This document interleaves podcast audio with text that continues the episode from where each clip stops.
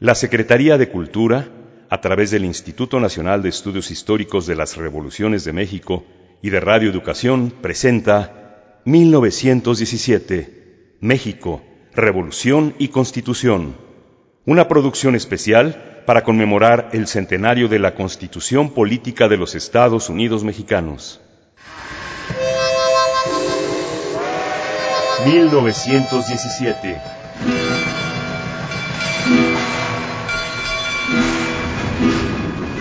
México.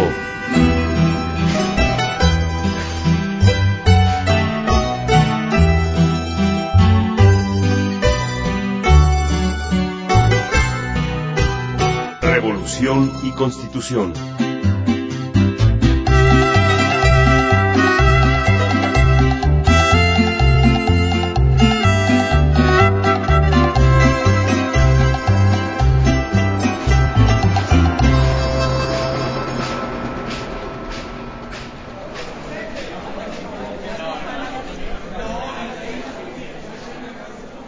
Su voto en la urna, por favor. Disculpe, ¿para votar por los diputados? Aquí en la papeleta, por favor, y después en la urna. Gracias, gracias.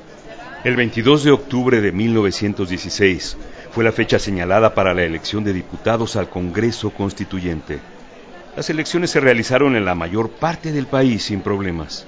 Hay poca gente. Es temprano, ya llegarán más electores. Aunque los diarios de la época señalaron que la elección había roto con la indiferencia popular para elegir representantes populares, lo cierto es que en México no existía una tradición electoral, por lo que el abstencionismo y la apatía se hicieron presentes.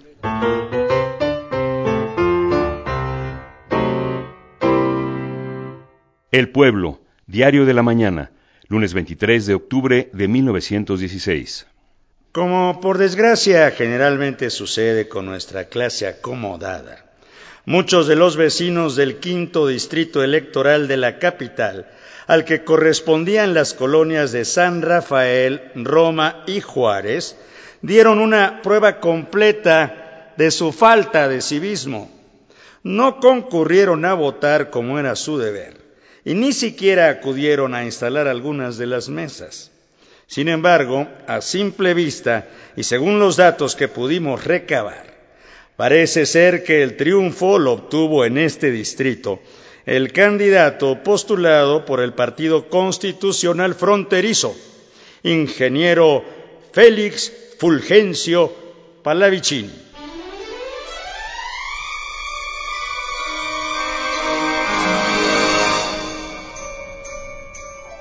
La mayoría de los diputados elegidos para el Congreso Constituyente eran conocidos a nivel nacional o regional por su nombre o por su fama. Algunos eran revolucionarios que se habían opuesto a la dictadura de Porfirio Díaz o a la usurpación de Victoriano Huerta. Otros habían ocupado puestos en el gobierno revolucionario o se distinguían por su conocimiento político. De los 219 delegados electos a la Asamblea Constituyente, poco más de la mitad eran abogados, militares, médicos e ingenieros, aunque también fueron elegidos maestros y periodistas, así como algunos destacados representantes obreros, como Heriberto Jara y Esteban Vaca Calderón.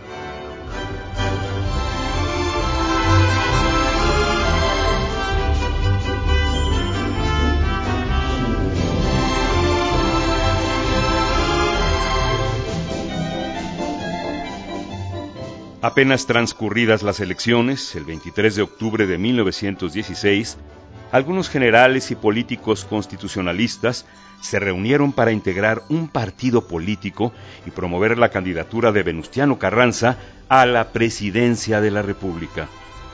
A propuesta del general Álvaro Obregón, el partido debía ser nombrado Liberal Constitucionalista, para hacer énfasis en la continuidad ideológica con la revolución juarista y el compromiso que en ese momento se tenía con la legalidad constitucional.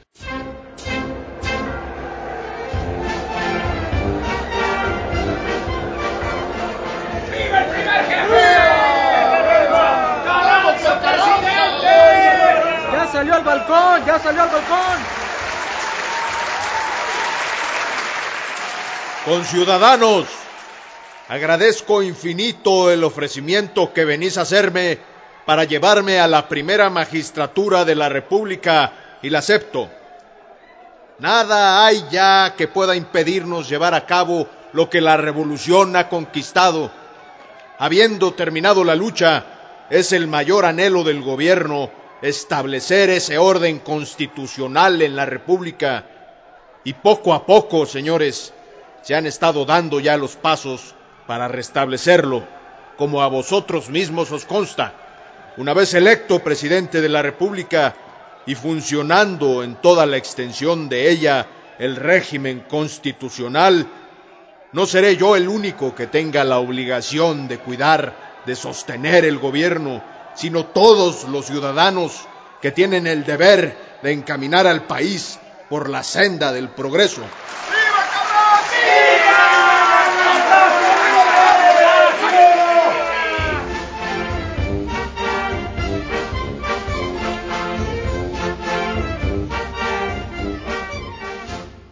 Don Venustiano. Señor Palavicini. Eh, señor, no había tenido oportunidad de felicitarlo personalmente por su candidatura. Eh, muchas gracias. Muchas gracias. Y dígame, ¿cómo van las cosas? Bien, señor. Salvo algunas candidaturas, prácticamente todo el equipo estará en Querétaro. Me alegro, me alegro. Usted sabe lo importante que es para mí que todos los que estuvieron involucrados en el proyecto de constitución estén presentes en el Congreso. Todos estaremos, no se preocupe.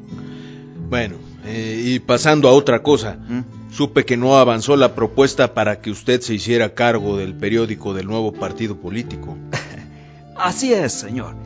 El general Obregón se opuso terminantemente. Usted sabe que Obregón y yo mantenemos algunas diferencias desde Veracruz. Él sigue pensando que yo influí en la renuncia de algunos colaboradores de usted. Esa fue solo decisión mía. Pero el general Obregón no lo piensa así, señor. Me tacha de intrigoso y me llama revolucionario de última hora. En fin, pero sobre todo, nos acusa de traidores a quienes nos mantuvimos en el Congreso mm. después del cuartelazo de Huerta, por haber aceptado la renuncia del señor Madero. ya veo. Espero que eso no nos cause problemas en Querétaro. Eh, Lo lamento, porque usted, con su experiencia, hubiera sido un excelente promotor del partido y... Por cierto, mm. ¿cómo le va con el nuevo periódico? El Universal. Muy bien, señor. Ya llevamos un mes de circulación y también estamos siguiendo las reuniones del partido. Aunque yo creo que ahora como diputado, pues lo más conveniente será dejar la dirección del Universal por algún tiempo, mientras transcurren las discusiones en Querétaro. ¿Mm? Eh, me, me, parece una buena decisión. Tendrán mucho que hacer en el Congreso. ¿Mm? Deben estar todos el día 20 de noviembre para iniciar los trabajos. Por cierto, ¿ya, ya cobró sus viáticos? Ah, en eso estoy, señor.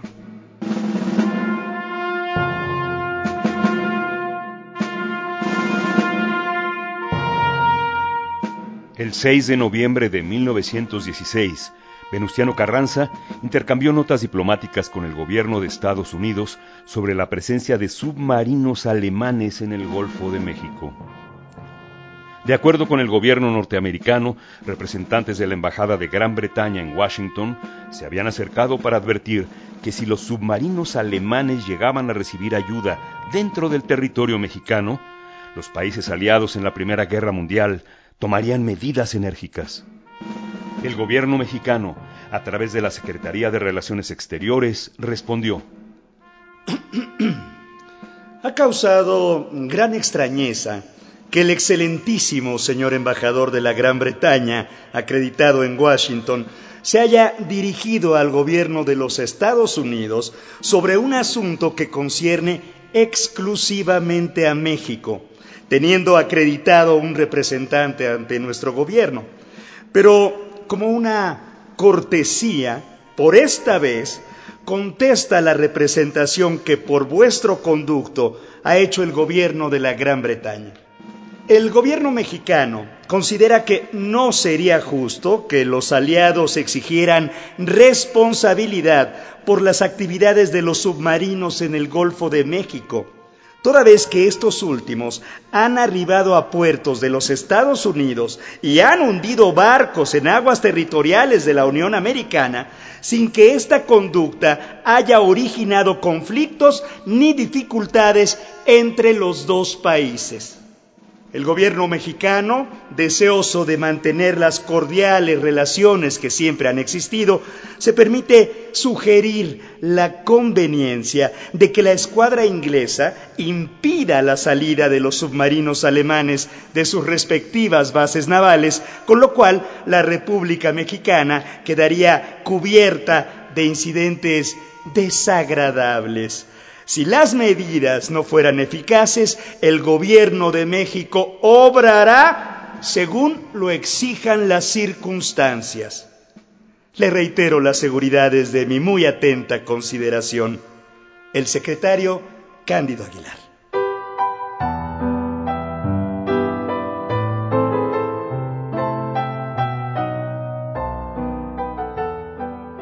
Oímos a menudo preguntar con asombro a veces mezclado de indignación. ¿Para qué necesitan las mujeres el derecho al sufragio? Los hombres hacen las leyes, las mujeres hacen el hogar. Su flaqueza está protegida por la fortaleza del hombre. El amor del hombre les ahorra el rudo contacto con la vida pública. No saben lo que solicitan al pedir participación en el gobierno tienen mucho que perder y nada que ganar si salen de su esfera. A estas y otras objeciones respondemos. Las mujeres necesitan el derecho al voto por las mismas razones que los hombres. Es decir, para defender sus intereses particulares, los intereses de sus hijos, los intereses de la patria y de la humanidad que miran a menudo de modo bastante distinto que los hombres. La esfera de la mujer está en todas partes, porque la mujer representa más de la mitad del género humano. Los intereses de las mujeres y de los hombres no pueden separarse. La esfera de la mujer está, por lo tanto, donde quiera que esté la del hombre, es decir, en el mundo entero. Preguntad en el campo y en la ciudad a los hombres de todas las clases sociales y os dirán que una casa sin mujeres es lo peor del mundo. Y sin embargo, estos mismos hombres no quieren darse cuenta de que un municipio y un estado sin mujeres son mucho más lamentables que una casa en la que falta el elemento femenino. Porque en una casa el mal recae sobre unos cuantos individuos y en un estado toda la población sufre.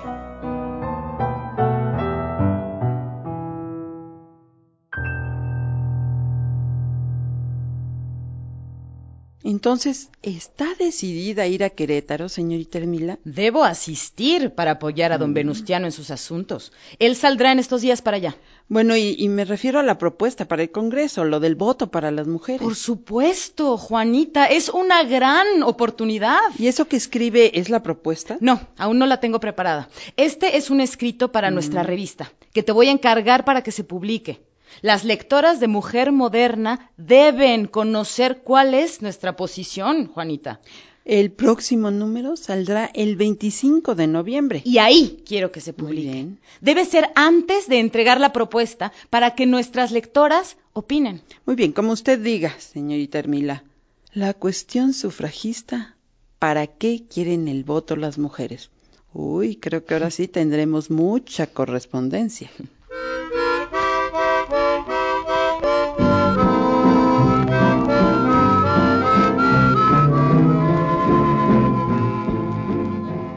El 17 de noviembre de 1916, Venustiano Carranza se trasladó a la ciudad de Querétaro para presentar el proyecto de reformas a la Constitución. Con el propósito de rememorar el camino que siguió Benito Juárez durante la intervención francesa, don Venustiano decidió realizar la travesía a caballo. El general Álvaro Obregón lo acompañó hasta Tlalnepantla, en el Estado de México. General, Señor. Las tropas norteamericanas se retirarán en cualquier momento. Sí, señor. En cuanto comience el retiro, iremos ocupando las posiciones que dejen. Sí, de- debe estar atento. Hay que ir atrás de ellos y acompañarlos hasta que salgan de nuestro territorio. Se debe proteger a la población. Eh, y no dar oportunidad a Villa. Hay que mantenerlo acorralado. Lo dejo en sus manos. ¿Y cómo va su partido? No es mi partido, señor. Es el partido de la unidad, de la revolución. Hmm. Después de las elecciones a la presidencia, espero seguir contando con su apoyo. Siempre he sido un incondicional, don Venustiano. Al llegar a Tlalnepantla, regresaré por tren para atender sus encargos. Le agradezco, general. Estaré ocupado en Querétaro. Manténgame informado. Sí, señor. Durante su viaje a Querétaro, don Venustiano visitó varias poblaciones del Distrito Federal, el Estado de México, Hidalgo y Querétaro. Los diarios reportaban las calurosas bienvenidas que el primer jefe recibía en cada poblado. La llegada de los diputados constituyentes también era reportada por los diarios.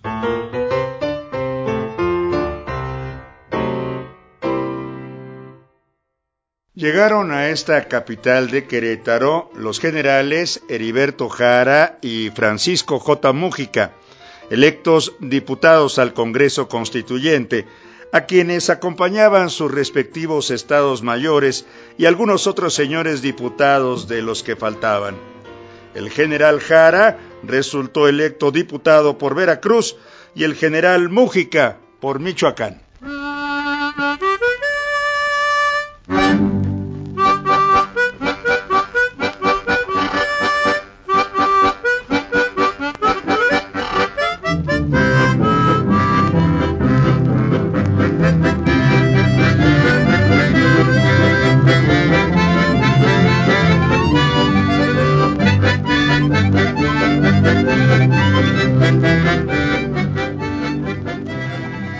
El 24 de noviembre de 1916, una multitud recibió a don Venustiano y a su comitiva en la entrada de la capital queretana.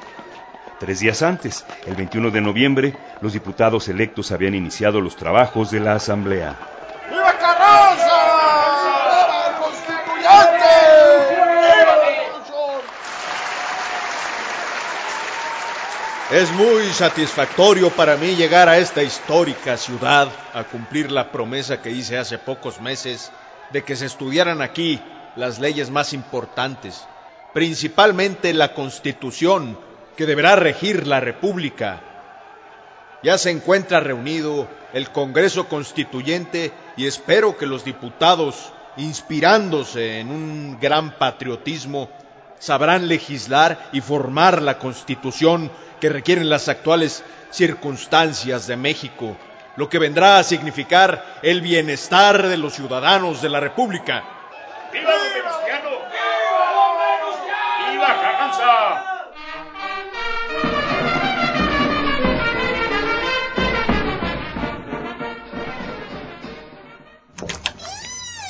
General Obregón, ya de regreso. Así es, licenciado Acuña. El primer jefe está en camino. Yo solo llegué a Tlalnepantla. ¿Cómo vamos con el encargo? Ya lo tengo impreso, general. Mm. Creo que Palavicín y su gente tendrán que regresar de Querétaro en el primer tren. Veamos. Mm, Muy bien. Creo que con esto será suficiente. Hay que distribuirlo de inmediato.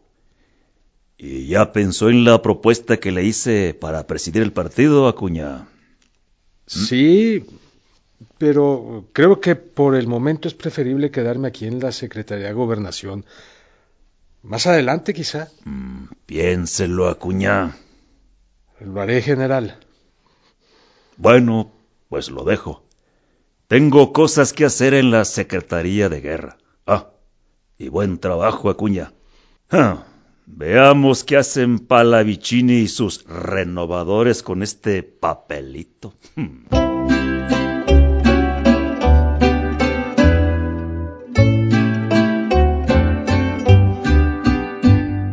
Participamos en este capítulo Idea original Instituto de Estudios Históricos de las Revoluciones de México.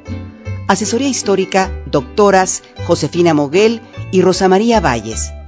Investigación y guion original radiofónico Roberto Nájera Rivero. Rúbrica y música incidental original de Ernesto Anaya. Como narrador Juan Stack.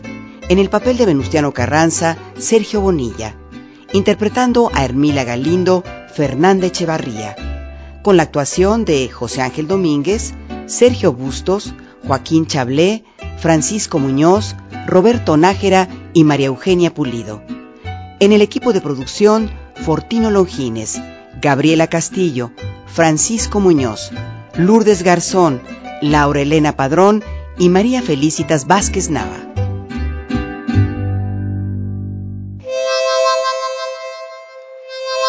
1917.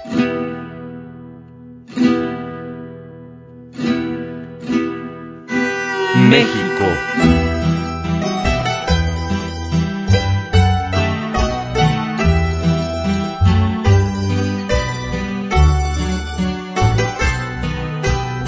Revolución y Constitución.